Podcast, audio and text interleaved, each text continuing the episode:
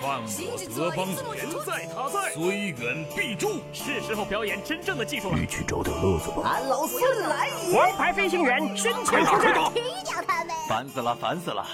我的观点是：资讯万里挑一，科技择优而用。欢迎收听今天的科技大乱斗。好戏开场了。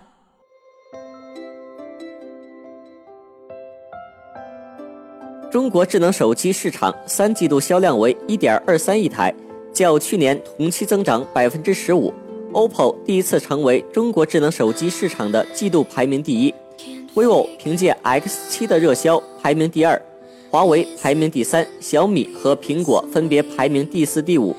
具体到销量方面，OPPO 三季度在国内销量两千二百万台，vivo 一千九百万台，华为一千八百万台。小米一千二百万台。十月二十八日，苹果在 Mac 二十五周年之际推出了全新的 MacBook Pro。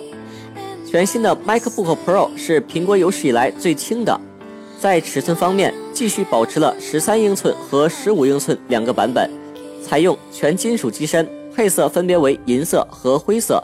最大的变化是加入了 Touch Bar，像一个小小的辅助屏。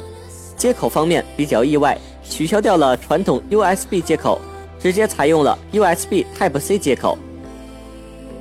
在手机市场竞争如此厉害的环境下，一家手机公司的 CEO 称赞另一家手机公司的产品，几乎是不可能的事。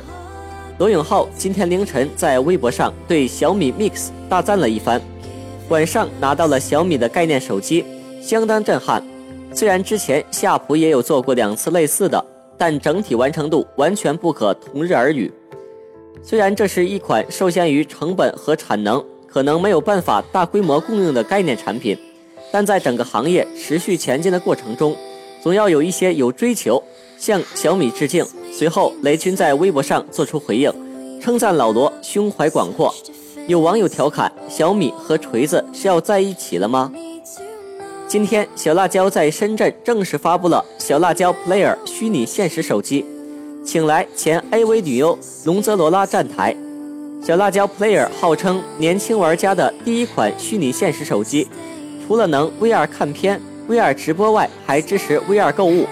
其他特色功能还包括扒开微信、扒开 QQ，支持人脸识别、人眼解锁等，内置龙泽罗拉 VR 视频资源。售价方面。小辣椒 Player 定价两千一百九十九元，仅提供高配一个版本，有月光银、土豪金两种配色可选。今天正式开售。好了，以上就是今天的新闻，我们下周见。